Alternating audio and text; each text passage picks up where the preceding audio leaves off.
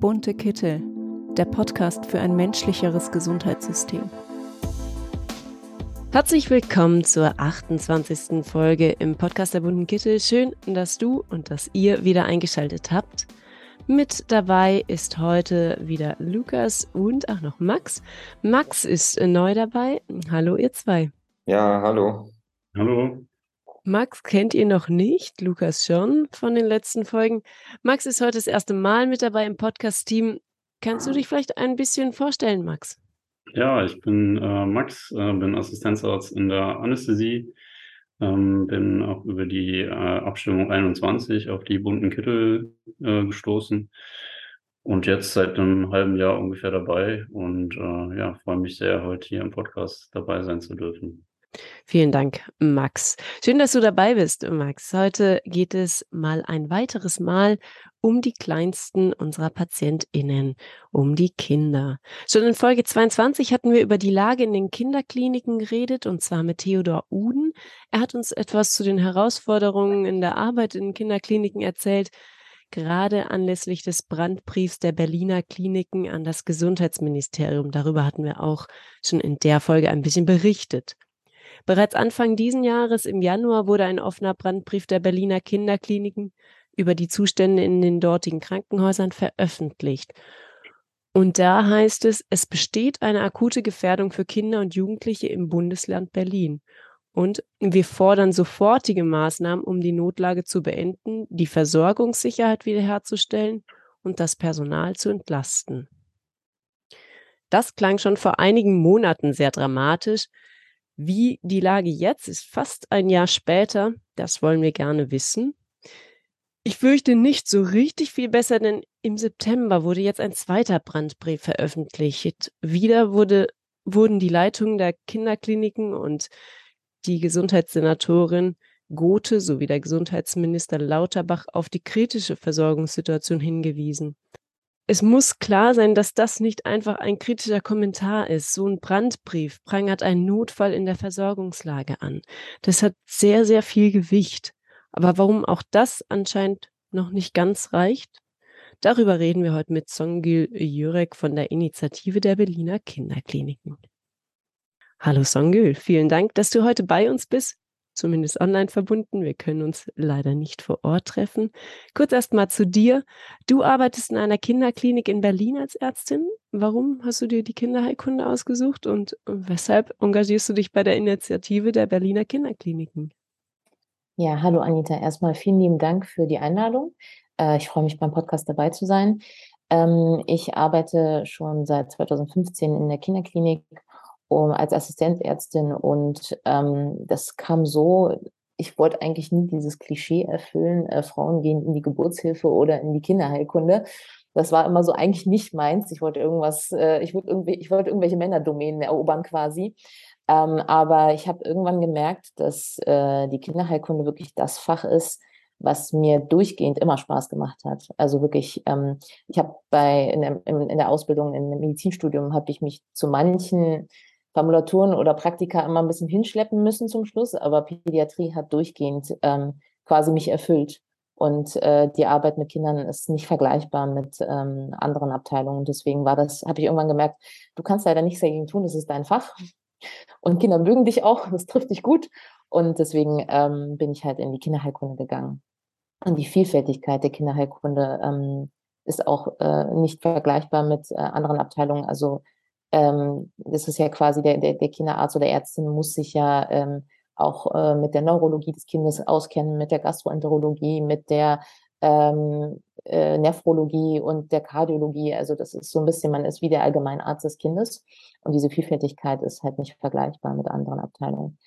Ähm, weswegen ich mich in der Initiative engagiere. Ich bin der stellvertretende Vorsitzende und mache die ähm, Social Media Accounts, also ähm, äh, Insta und Twitter ähm, und eben diese Öffentlichkeitsarbeit sehr häufig. Und äh, ich habe gesehen, wie äh, akut die Situation in den Kliniken ist, wie schlecht die Versorgung ist und wie schlecht man sich manchmal nach Diensten fühlt. Und ich konnte das irgendwann mit meinem Gewissen nicht mehr vereinbaren. Und ich dachte mir, ich weiß, es ist ein Tropfen auf dem heißen Stein, aber wenn ich in der Initiative irgendwas machen kann, dann ähm, werde ich mich da engagieren. Ähm, egal, ob die Leute sagen, ach, ihr habt ja bisher noch nichts erreicht oder sonst was. Ich kann es mit meinem Gewissen besser vereinbaren, mich über die Situation zu beschweren und dafür äh, mir Gehör zu verschaffen, als gar nichts zu tun. Das klingt sehr engagiert. Äh, vielen Dank, sowohl fachlich als auch berufspolitisch. Ich glaube, diese Ärztin brauchen wir. Bevor ich jetzt die einleitende Frage stelle, die mir auf der Seele brennt, hier erstmal kurz noch zum Hintergrund ähm, auf die inhaltlichen Themen im Brandbrief, um auch unseren HörerInnen da einen kleinen Einblick in die Problematik zu verschaffen, vielleicht denen auch, die die andere Kinderfolge nicht gehört haben. Auf der Webseite von eurer Initiative kann man eure Forderungen lesen. Kannst du uns zu jeder Forderung kurz einen Satz zum Ist-Zustand und einen Satz zum gewünschten Zustand irgendwie sagen? Die erste Forderung wäre mehr ärztliches Personal in der Rettungsstelle. Ich wünsche, ich könnte was anderes sagen, aber es hat sich leider zu fast jeder Forderung nichts geändert. Also mehr Personal haben wir tatsächlich ergo nicht. Hm, es sind welche in Aussicht gestellt, das ist immer so ein bisschen klinikspezifisch, aber ähm, dass wir jetzt irgendwie pro Abteilung plötzlich zwei, drei ÄrztInnen mehr haben oder PflegerInnen ist leider nicht, äh, dem ist leider nicht so. Okay, dann äh, heißt es fester Arzt-Patientenschlüssel auf den Kinderstationen? Auch nicht. Okay. Und ihr wünscht euch was für einen Schlüssel? Gibt es da eine Wir konkrete uns, Forderung? Ja, wir hatten uns äh, ausgerechnet ähm, 1 zu 6, äh, entsprechend dem Aufwand. Das ist jetzt so ein quasi äh, eine Ermittlung gewesen, eine Ermittlung unsererseits, ähm, weil es dazu keine, keine richtigen äh, Datenlagen oder Studien gibt. Das ist natürlich immer ein bisschen fachspezifisch anders. Ne? Also der Aufwand kann auf einer ähm, kardiologischen äh, Station anders sein als auf einer ähm, Mukoviszidose oder äh, Nephrostation oder allgemeinpädiatrischen Station. Aber das ist so ein Mittel gewesen, quasi, wenn man wirklich gescheit die Patienten versorgen will und verhindern möchte, dass etwas schief läuft oder Patienten zu Schaden kommen, äh, dann ist ein Schlüssel von einem Arzt oder Ärztin zu sechs Patienten eigentlich angemessen. Okay, weiter geht es bei Transparenz bei der Personalplanung auch nicht wirklich besser. ähm, wir wissen ja teilweise auch gar nicht, woher der Mangel herkommt. Ne? Also wir, wir können die, die, ähm, die äh, quasi die Politik, die Hauspolitik oder den, den, äh, die äh, Entscheidungen äh, der, der kaufmännischen Leitungen etc. gar nicht nachvollziehen oder wie, wo, warum, äh, welche Leute eingesetzt werden, warum gerade so und so viele Stellen nur da sind und äh, sie sonst fehlen, das kann man als Mediziner, der nicht bewandert ist in, äh, in Wirtschaft äh, und Ökonomisierung, einfach nicht nachvollziehen. Deswegen mehr Transparenz haben wir nicht wirklich. Wir hören immer nur, ja, nee, wir können jetzt keinen einstellen, sorry, es gibt niemanden. Aber warum oder woher das, wo das Geld hin ist oder ob es zu wenig ist oder was jetzt genau das Problem ist, das äh, können wir ja gar nicht nachvollziehen. Wir haben ja gar nicht einen Einblick dazu. Okay. Dann heißt es überregionale Bettenkoordination. Was ist das? Das heißt quasi, wenn ich äh, keinen Platz habe äh, und ich möchte, muss einen Patienten verlegen, was häufig der Fall ist, vor allem in der Nacht, dann ähm, äh, und ich bin dafür zuständig, tatsächlich die Leute ähm, beziehungsweise die ganzen Kliniken und die Stationen abzutelefonieren, dass es da sowas wie eine zentrale Bettenkoordination sowohl für das Haus als auch für ähm, äh, insgesamt für Berlin äh, gibt, das äh, gibt es immer noch nicht. Also ich muss quasi, wenn ich nachts in der Rettungsstelle bin und gerade ein Kind versorge und ich muss es verlegen, weil ich weiß, ich habe kein Bett für dieses Kind, dann muss ich, ähm, habe ich eine Liste und die telefoniere ich ab. Und das dauert dann. Und das hättet ihr gern überregional irgendwie. Klar, das ist ein riesen Zeitfaktor. Das kann bis zu einer Stunde dauern.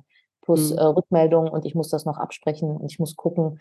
Und ähm, es ist ja auch nicht so, dass man das Bett gleich Bett ist. Ne? Es ist, ähm, ich habe ich ein Kind, was eine, eine non-invasive Beatmung braucht oder Sauerstoff braucht oder eine Überwachung braucht, dann fallen schon mal drei Betten weg. Ne? Das muss immer alles abgeklärt werden. Ich packe kein infektiöses Kind neben ein Kind, was keinen Infekt hat, was nur einen gebrochenen Arm hat oder sowas.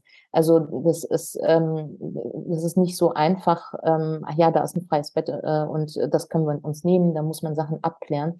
Man erzählt immer wieder die Anamnese des Patienten dann dem nächsten und dem nächsten und dem nächsten. Und wenn man sich das mal ausrechnet pro ähm, Anruf zehn Minuten. Wenn man sechs Kliniken abtelefoniert, dann ist das eine Stunde. Okay, ähm, wir gehen einfach mal weiter. Modernisierung der Infrastruktur? Ähm, ja, also quasi Modernisierung der Infrastruktur zum Beispiel, ähm, damit meinen wir, dass ähm, wir zum Beispiel keine Faxe mehr benutzen müssen für Anmeldungen der Radiologie etc. Und ich glaube, jede Abteilung hat das, dass wir äh, archaische Systeme benutzen, um bestimmte Sachen anzumelden, im Kontrast zu anderen ganz äh, äh, Anmeldungen, die zum Beispiel online laufen. Ne? Also es ist irgendwie äh, komischerweise gibt es Diskrepanzen da. Ähm, die, die Anmeldung, äh, für jede, das gehört auch irgendwie zum Facharztwissen. Man muss wissen, welche Anmeldung wie ich mache. Also ne, auf welchem Weg melde ich was an. Und äh, das ist für eine OP eine andere als für die Anästhesie, als für die äh, radiologische Untersuchung, die ich gerade möchte und dann auch noch welche Art der radiologischen Untersuchung. Und ähm, da eine Vereinheitlichung, Modernisierung, vor allem auch ähm, zum Beispiel, äh, was die Befunde angeht Vorbefunde ähm, aus anderen Abteilungen, aus anderen Kliniken. Ähm, da gibt es äh, bisher keine Fortschritte. Okay, weiter geht's mit äh, garantierte Weiterbildungszeit in der Arbeitszeit. Ja, das ist äh, quasi ähm, der Aspekt äh, der äh, Überlastung und der äh, dahingehend ähm, schlechten Weiterbildung. Wenn man eben keine Zeit hat oder nur ab Abarbeiten und Abflackern ist, äh, bleibt die Weiterbildung auf der Strecke. Und ähm, das ist leider immer noch der Fall. Also wenn sich das Personal, die Personalsituation nicht äh, verändert oder verbessert, wird sich die Weiterbildung auch nicht verbessern. Okay, vielen Dank. Jetzt haben wir äh, kurz die Kernpunkte zu euren Forderungen oder kleine Erläuterungen zu euren Forderungen gehört. Jetzt die leitende Frage, warum ist nichts passiert seit dem Brandbrief im Januar? Oder was ist passiert seit dem Brandbrief im Januar? Warum musste es einen zweiten Brief geben? Wie reagiert die Politik auf das, was ihr fordert? Also ähm, auf dem ersten Brandbrief folgten ähm, ziemlich viele Gespräche mit Politikerinnen und Politikern. Wir hatten ähm, Kontakt, also wir hatten erstmal eine Anhörung ähm, im Gesundheitsausschuss im März 2022, wo wir quasi unser Anliegen ähm, vortragen durften. Wir hatten auch Kontakt zu Boris Felter, ähm, der im engen Kontakt mit Herrn Lauterbach steht ähm, und äh, haben quasi fleißig mit äh, Politikern Kontakt gepflegt und denen das immer wieder vorgetragen und gesagt, okay, wir brauchen Lösungen, ähm, es muss irgendwas passieren. Und ähm, es kam immer sehr viel natürlich Betroffenheit und, und Gespräche und ähm, äh, es wurde ja auch diese äh, Kommission gegründet. Ähm, auf den, aber das ist halt so, es ist viel zu langsam. Ne? Die nächste Welle, die nächste Infektwelle ist schon fast da. Und ähm, das ist zwar, man sieht irgendwie ein bisschen Bewegung, aber es ist nicht schnell genug, um jetzt diese zweite Welle abzufangen. Deswegen hatten wir den zweiten Brandbrief auch geschrieben, weil eben ähm, wir äh, uns wieder derselben Situation wie im Vorjahr gegenüberstanden, äh, nämlich der Infektwelle, die es äh, 2021 gab wo wirklich ähm, die Bedingungen katastrophal waren, wo in der RSV-Welle ähm, man über 20 Kliniken anfragen musste, um ein Kind zu verlegen und ähm, dann teilweise bis nach Brandenburg und äh, Cottbus verlegt hat. Sorry, kurzes Einhaken. Was ist RSV-Welle für auch nicht-medizinische HörerInnen? RSV ist ein, ähm, ein Virus, der die Atemwege ähm, befällt und äh, der macht bei älteren äh, oder Erwachsenen eben Schnupfen und bei kleinen Kindern, vor allem bei kleinen Säuglingen, äh, Neugeborenen, macht er eine schwere ähm, Atemwegsinfektion, die man hauptsächlich mit Sauerstoffgabe und Infusionen nur behandeln kann, weil es ein Virusinfekt ist. Und ähm, diese Kinder brauchen eine stationäre Behandlung. Und ähm, das äh, quasi kommt wellenweise in den Infektzeiten. Und das trifft uns äh, regelmäßig eigentlich und ähm, ist absehbar, und äh, da wollten wir im Voraus schon darauf aufmerksam machen, beziehungsweise was heißt aufmerksam machen? Wir wollten eben die Dringlichkeit nochmal klar machen, bevor es wieder so weit kommt wie im letzten Jahr. Deswegen der zweite Brandbrief. Gut, nun habt ihr aber ja auch gesagt, ihr habt so konstruktive Gespräche geführt. Aber also warum ändert sich denn jetzt nichts am Ende? Oder vielleicht auch zu wenig? Also äh, wahrscheinlich ist das Interesse nicht so groß ähm, in der Pädiatrie. Ich meine, jetzt ist die mediale Aufmerksamkeit sehr groß, aber warum, warum braucht die Politik so lange, um Sachen zu umzusetzen? Warum, äh, warum äh, kann man das an anderer Stelle, werden gleich Milliarden locker gemacht, werden schnell Sachen umgesetzt? Und äh, hier äh, schreiben wir uns die Finger wund mit Brandbriefen und demonstrieren und streiken und es passiert nichts. Also das, ich kann das selber, also ich meine, ich sitze da nicht dabei und vor allem in der Kommission sitzen wir da auch nicht. Klar, kann ich mir vorstellen, dass, dass ähm, Reformen seine Zeit brauchen, aber eigentlich braucht man so kurzfristige Hilfe und ähm, ich kann mir das nicht anders erklären, als dass die Priorität eben nicht so hoch ist. Ja gut, also ich sag mal bei uns, also äh, rennst du natürlich oder rennt ihr mit euren Forderungen natürlich offene Türen ein, ganz klar.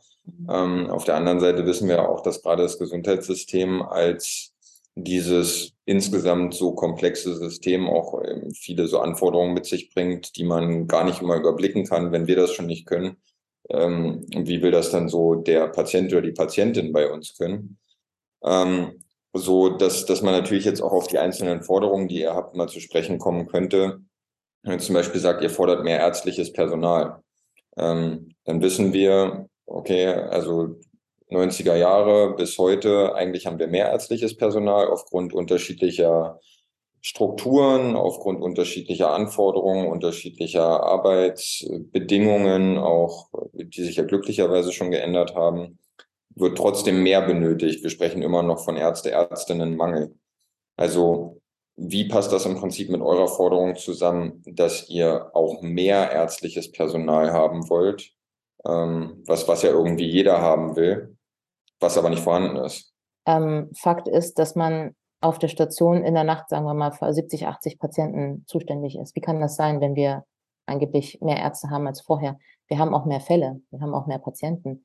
Also ähm, das ist, äh, ich kann nur sagen, was ich erlebe. Und äh, wenn es mehr Ärzte gibt, muss man auch gucken, wie viele sind davon wirklich klinisch tätig. Wie viele sind auf der Station ich sage nicht, dass jetzt, äh, dass wir mehr Ärzte brauchen, die, keine Ahnung, äh, in der Pharmaindustrie arbeiten, sondern ich meine, wir brauchen mehr auf Station, also explizit. Deswegen der Arzt-Patienten-Schlüssel.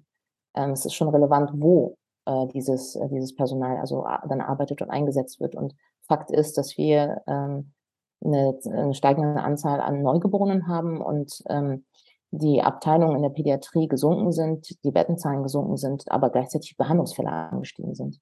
Mhm. Und ähm, wir sehen, dass, dass wir das benötigen. Also wenn ich nachts für zwei, zwei Stationen zuständig bin, plus Rettungsstelle, ähm, und dann auch noch äh, Wochenbettstationen, ähm, soll ich mich zweiteilen? Ich meine, dann muss nur auf zwei verschiedenen Stationen Notfall stattfinden und dann ist Ende Gelände. Da muss eine andere ran von einer anderen Station und äh, mir den Rücken frei halten. Oder ich muss den Bereitschaftsdienst äh, rausholen, der natürlich da ist, aber das ist eine ungünstige Situation.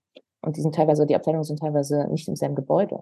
Um das vielleicht so zusammenzufassen, kommen wir wie so häufig äh, zurück zu, zu so einer Art Negativkreislauf, wenn man so will, dass im Prinzip die Arbeitsbedingungen dann auch schlechtere Personalausstattung bedingen, dass mehr oder weniger immer weniger Menschen auch unter diesen Bedingungen arbeiten möchten. Und Fall. darüber dann natürlich die Versorgungsqualität schlechter wird und äh, am Ende wieder die in diesem Fall kleinsten unseres Landes dann darunter leiden müssen. Das stimmt. Ja. du hast gesagt, dass ihr mit vielen Politikern habt sprechen können. Ähm, jetzt äh, soll ja im nächsten Jahr auch dann das äh, DRG-System oder die Abrechnungspauschalen äh, in den Kinderkliniken soll ja reformiert werden, das DRG-System auch ein Stück weit abgeschafft werden. Was sagt ihr denn zu diesen geplanten Änderungen im Abrechnungsbereich? Also was hat eurer Meinung nach die Regierungskommission da erreicht und Könnt ihr euch damit eine Zukunft vorstellen oder ist es für euch erstmal ein Tropfen auf den heißen Stein, erstmal ein Vertrösten quasi? Ja, also ähm, die, diese, die Regierungskommission, ähm, also es gibt ja erstmal diesen kurzfristigen Plan, die äh, Kliniken, die Kinderkliniken zu entlassen, indem man ihnen erstmal ähm, mehr Finanzierung anbietet, mehr finanzielle Mittel anbietet, was ja erstmal gut ist. Ähm, aber langfristig äh, sind verschiedene Modelle vorgeschlagen worden, äh, wo die äh, Kliniken anders abgerechnet werden sollen, also ähm, die Fälle anders abgerechnet wollen, sollen, weniger äh, leistungsorientiert, mehr ähm, quasi berechnet an der, sagen wir, Bevölkerungsanzahl, ähm, die sie versorgen oder äh, Fälle oder Art der Fälle oder welche Spezialisierungen sie haben. Da gibt es äh, verschiedene äh, Modelle und eins davon ist auch ein ähm, kombiniertes Modell, das liest sich erstmal alles gut. Was mir so ein bisschen sauer aufgestoßen ist zum Schluss, dass man dann halt, naja, wenn wir von der DRGs wegkommen, dann werden ja Mittel frei und dann können die anders umverteilt werden. Also langfristig heißt es nicht, äh, wir kriegen mehr Geld, sondern anders Geld auf andere Art und Weise. Und ähm, das ändert ja nichts. Also wenn ich das Problem immer nur hin und her schiebe, ist das Problem ja immer noch da. Ähm, das ist quasi äh, wir begrüßen das auf alle Fälle, aber wir gucken auch so ein bisschen mit einem besorgten Auge darauf, was dann kommt, ob das wirklich besser ist und ob man nicht dann vom Ring in die drauf kommt. Also das muss man auf alle Fälle beachten. Genau, also das mit der Kommission, wir sind da ja auch gar nicht involviert gewesen. Ne? Das sind Leute, die halt da sitzen, das sind Ökonomen, Juristen, Mediziner.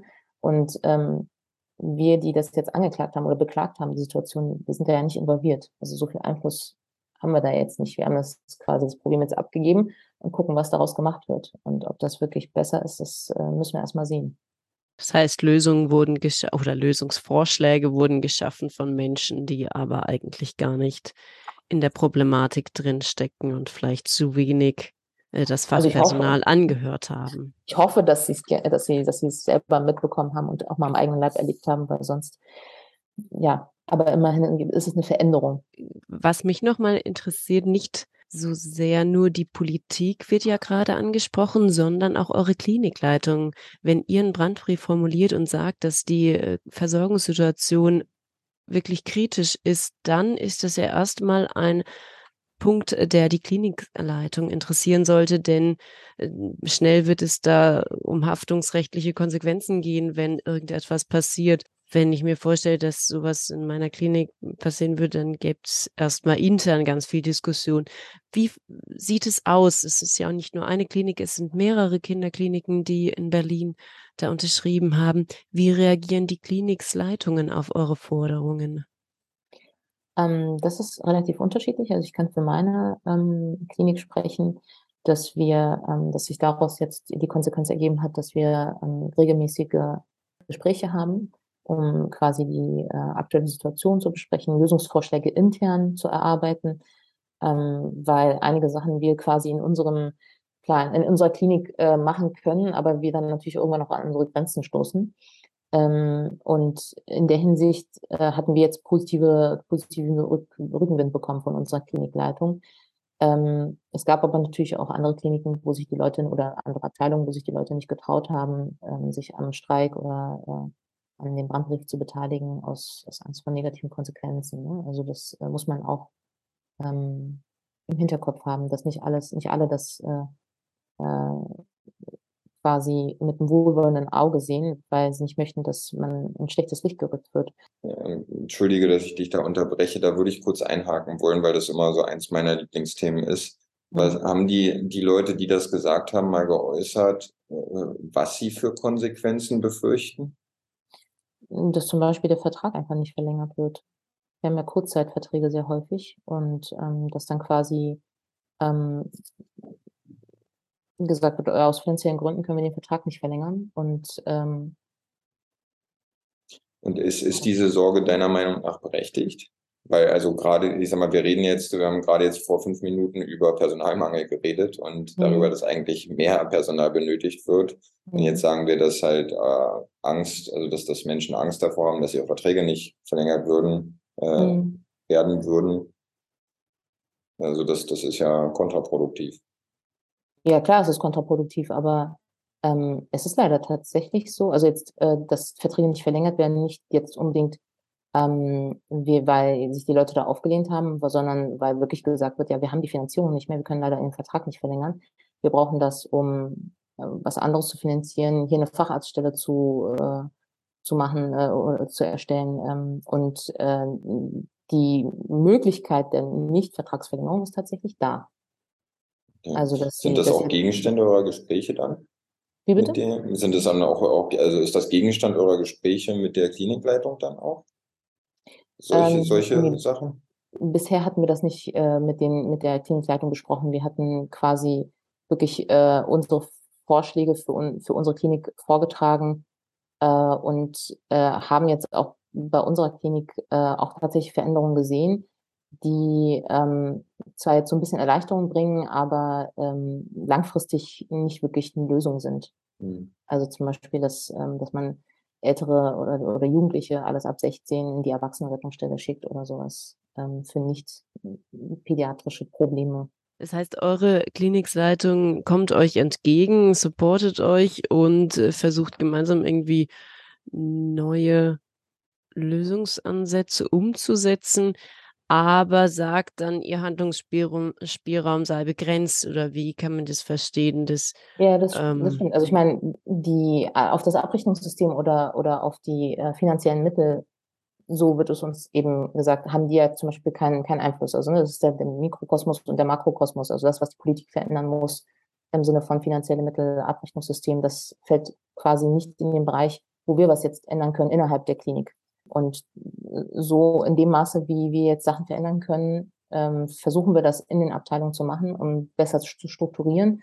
Aber ich sage immer wieder, Umstrukturierung löst nicht immer das Problem. Äh, Umstrukturierung verschiebt manchmal das Problem nur, aber äh, löst es nicht im Kern. Und äh, ich finde immer, man kann einem nichts anderes sagen, außer es braucht mehr Personal, mehr Pflege, mehr Ärztinnen, die sich wirklich um die Patienten kümmern, die da kommen. Heißt es, siehst du dann die Lösung eigentlich hauptsächlich oder seht ihr die Lösung hauptsächlich in einer Erweiterung des Personals?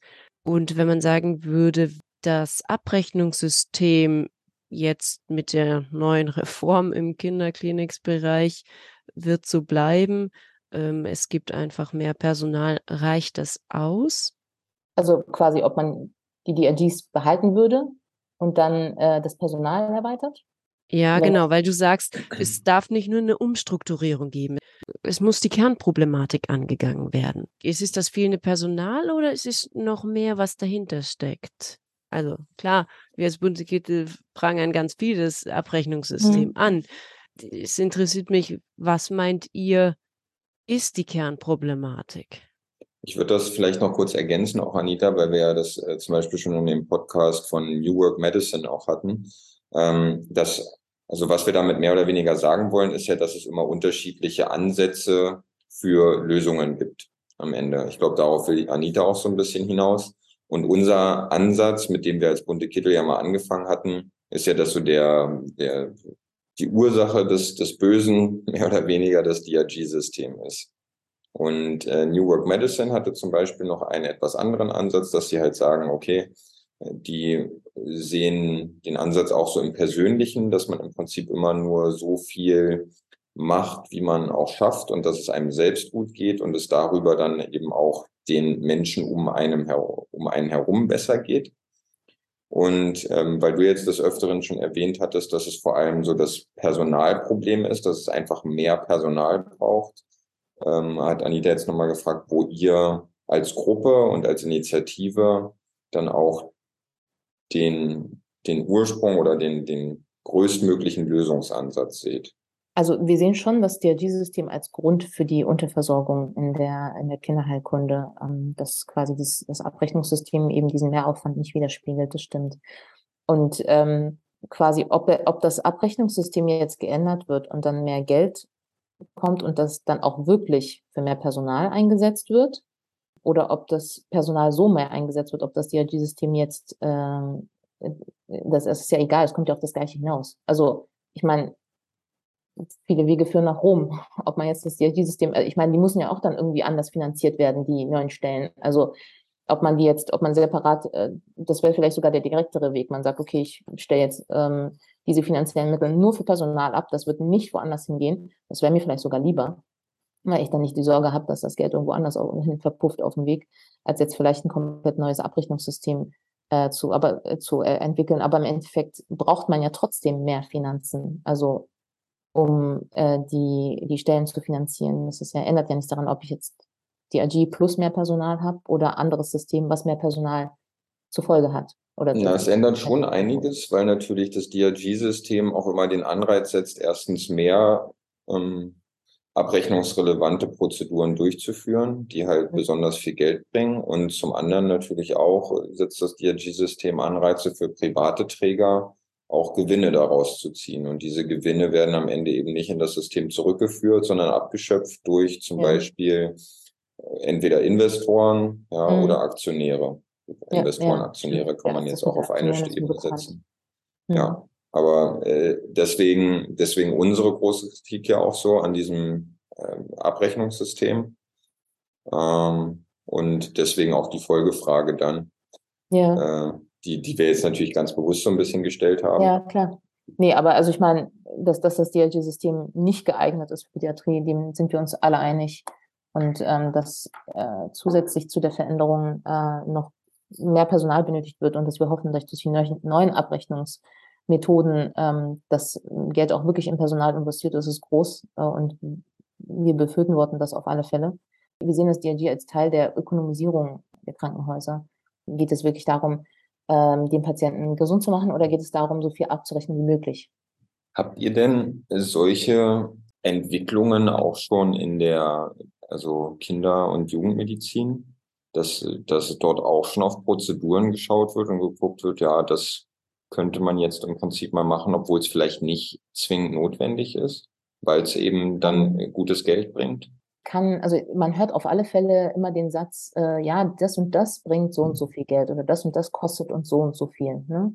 Mhm. Ähm, und ich weiß auch zum Beispiel äh, von äh, Prozeduren, die gern gesehen sind. Ne? Also es ist halt so, oh, wenn, wenn das so und so viel Geld bringt, dann bestellen wir von den, also die Anfrage ist groß, das sind auch medizinisch indizierte Untersuchungen, aber ähm, dann werden von denen halt zehn am äh, ersten Tag der Woche einbestellt. Ne? Und dann hat man zehn Aufnahmen und darf die einmal alle abklappern. Also dass das quasi bevorzugt äh, Patienten einbestellt werden, wo man weiß, wenn ich das abrechne, kriege ich dafür ziemlich viel Geld und die werden dann vorzugt elektiv einbestellt. Und das ist dann, heißt für uns dann auf einen Schlag ganz viele Aufnahmen, ähm, ganz viel Aufwand, dass die unnötig quasi gemacht werden, aber ähm, dass wir dadurch mehr belastet werden mit dieser, äh, mit dieser Art von Prozeduren und, äh, und Aufnahmen. Du sagst quasi, dass diese Prozeduren jetzt nicht zusätzlich durchgeführt werden, sondern dass eben an sich der Mangel eben dann hin zu den Prozeduren gelenkt wird, genau. die eben durch das DRG-System dann besser abgebildet werden ja. und dass dadurch vielleicht ein Ungleichgewicht entsteht, wodurch dann andere Patienten, die vielleicht auch eine andere Untersuchung, die halt weniger bezahlt wird, genauso äh, nötig hätten, die dann eben da äh, ja zu kurz kommen oder da eben aufgrund dieser dieser Anreize dann eben länger warten müssen auf ihre Untersuchung. Zum Beispiel, ja. Also an sich ähm, ist man selbst dann als Arzt, Ärztin auf der Station der schieren Belastung quasi äh, von der Anzahl der Patienten dann auch überlastet. Ähm, dann hat man eben die Elektiven und dann ist es ist ja auch in der, Not, in der Kinderheilkunde so, dass die meisten Aufnahmen über Notfälle eigentlich ähm, erfolgen und nicht elektiv. Aber ähm, diese Elektiven bringen, je nach Prozedur, bringen natürlich dementsprechend Gewinne. Und ähm, dann hat man einmal die quasi zu versorgen und dann auch zusätzlich die über die Notfall kommen, die natürlich dann irgendwie versorgt werden müssen. Und ähm, da versucht man diesen Spagat dann äh, hinzubekommen. Das ist das, was quasi äh, die Belastung ausmacht. Okay, Sangül, vielen Dank erstmal schon für diese ja doch immer wieder auch schockierenden, aber auch ehrlichen Einblicke. Vielleicht zum Abschluss noch ein paar Fragen. Wir hatten ja vorhin schon einmal drüber gesprochen und da hattest du auch schon ein bisschen was zu gesagt. Trotzdem haben wir mal noch ein Zitat rausgesucht, was äh, von der letzten Bundesregierung ähm, noch so abgegeben wurde. Und zwar heißt es da, grundsätzlich ist davon auszugehen, dass die Leistungen für Kinder- und Jugendmedizin durch das pauschalierende Entgeltsystem sehr differenziert abgebildet werden und hierbei auch den besonderen Belangen der Kinder und Jugendlichen angemessen Rechnung getragen wird. Ich glaube zu wissen, was, äh, was deine Antwort ist, da wir nur auch schon äh, jetzt des Öfteren auch darüber geredet haben. Trotzdem nochmal, was sagst du vielleicht zu diesem Zitat, zu diesem Statement? Okay, ja, nee, ganz klar. Äh, nö. Also äh, das, ist, das fängt ja schon damit an, dass äh, wir in der Kinderheilkunde unterschiedliche Altersstufen haben und jedes Kind in jeder Altersstufe unterschiedliche äh, Belange hat und so ein pauschalisierendes System äh, wird dem nicht gerecht, außer das ist dann dann ist es, dann ist es, dann ist es so, so viele Pauschalen, dass man dann nicht mal von Pauschalen reden kann, sondern es ist eigentlich individuell. Ne? Also ein 16-Jähriger ist anders drauf als ein Dreijähriger und ein Neugeborenes hat andere Bedürfnisse als äh, äh ein äh, fast erwachsenes Kind, äh, also fast ein 18-Jähriger und äh, auch andere Probleme, andere, anderen äh, Behandlungsumfang. Und äh, dann ist es auch immer wieder sehr unterschiedlich ähm, mit den Eltern, wie viel Aufwand dort äh, quasi äh, im Hintergrund noch steckt. Also man muss mit denen, mit Empathie und das, der Gesprächsbedarf ist größer. Man muss häufiger mit denen reden und länger mit denen reden. Und ähm, das ist überhaupt nicht, also deckt das gar nicht ab, muss man sagen.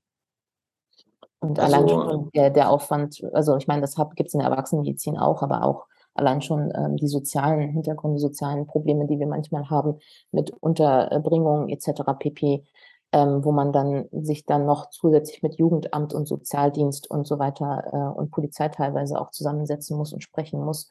Ähm, dem, das spiegelt das überhaupt nicht wieder.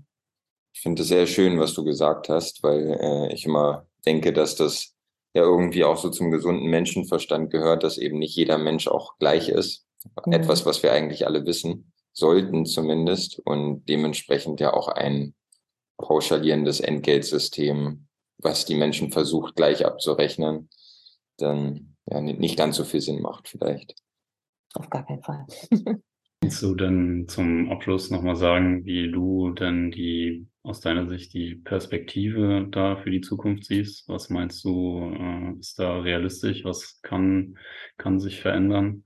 Und danach vielleicht auch nochmal kurz äh, zusammengefasst, was würdest du dir wünschen, wie so eine Finanzierung wie so die Gesundheitsversorgung in den Kinderkliniken in der Zukunft aussehen könnte? Also ähm, wir haben ja, äh, wir sind ja nicht die Ersten, die sich jetzt einsetzen, ne? bunte Kittel, äh, Berliner Krankenhausbewegung etc. pp. Und ähm, auch wenn ich weiß, dass die, wir werden einen langen Atem brauchen, aber ich sehe manchmal so ein bisschen Licht am Ende des Tunnels, wenn ich sehe, was bei den anderen, dass sich da auch was bewegt hat. Deswegen ähm, werden wir auf alle Fälle dranbleiben, das äh, definitiv. Und äh, äh, uns da weiterhin einsetzen, die, äh, wie ich mir so ein Abrechnungssystem wünschen würde. Ich wünschte mir, es wäre einfach und durchschaubar. Das ist, glaube ich, so, dass man das wirklich versteht und nachvollziehen kann. Und dass es äh, tatsächlich wirklich auch zweckgebunden ist und das nicht immer irgendwie ähm, tatsächlich, äh, man denkt sich so, super, wir machen jetzt irgendwie ähm, ganz viel Geld mit diesen ganzen Untersuchungen, aber warum haben wir immer noch so wenig Pflegekräfte und so wenig Ärzte? Also das wäre für mich quasi, ich bin halt keine BWLerin und ich bin halt Medizinerin. Ich hätte das, ich hätte dann irgendwie, wenn ich, wenn ich Interesse daran hätte, ähm, hätte ich Wirtschaftslehre oder sonst was studiert oder Betriebswirtschaftslehre, aber dem ist nicht so. Deswegen kann ich halt nur so ja, pauschalisierende Aussagen sagen. Aber ähm, äh, jetzt bin ich auch schuldig quasi. Aber ähm, das wäre so mein Wunsch als, als Medizinerin. Ich höre so aus dir heraus, äh, dass es dir vielleicht nicht so wichtig ist, welches Abrechnungssystem das ist, wie das funktioniert. Es muss eben so funktionieren, dass einfach genügend Personal da ist. Auf äh, jeden Fall. Denn wir brauchen genügend Personal, um Kinder gut versorgen zu können. Das stimmt. Vielen Dank, Sangül, für die Einblicke ähm, auch aus der Politik. Vielen, vielen Dank. Dann vielen Dank für das Gespräch für deine Infos und auch natürlich für dein Engagement grundsätzlich, das du da leistest für deine Arbeit in den Kinderkliniken. Vielen Dank euch. Genau, wenn ihr mehr dazu erfahren wollt, dann schaut auch gerne auf unserer Website äh, vorbei. Wir verlinken das äh, in den Show Notes.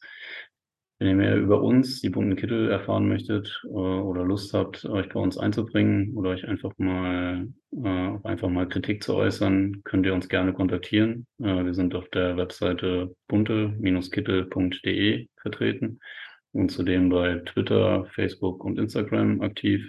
Schreiben könnt ihr uns aber auch einfach per Mail an bunte-kittel.posteo.de. Wenn ihr selber im Gesundheitswesen arbeitet und uns mal von euren guten oder auch schwierigen äh, Erlebnissen berichten wollt, dann freuen wir uns natürlich auch sehr, das zu hören. Veröffentlichen das auch gerne als Short Stories, wenn ihr einverstanden seid. Natürlich auch anonym auf Wunsch. Dann äh, dir, Songül, auf jeden Fall nochmal vielen, vielen Dank und danke auch an euch, Anita und Lukas. Und auf jeden Fall auch ein äh, großes, großes Dankeschön an alle HörerInnen. Bis zum nächsten Mal. Tschüss. Bis zum nächsten Mal. Ciao. Tschüss. Vielen Dank, Sangül. Vielen Dank. Ciao.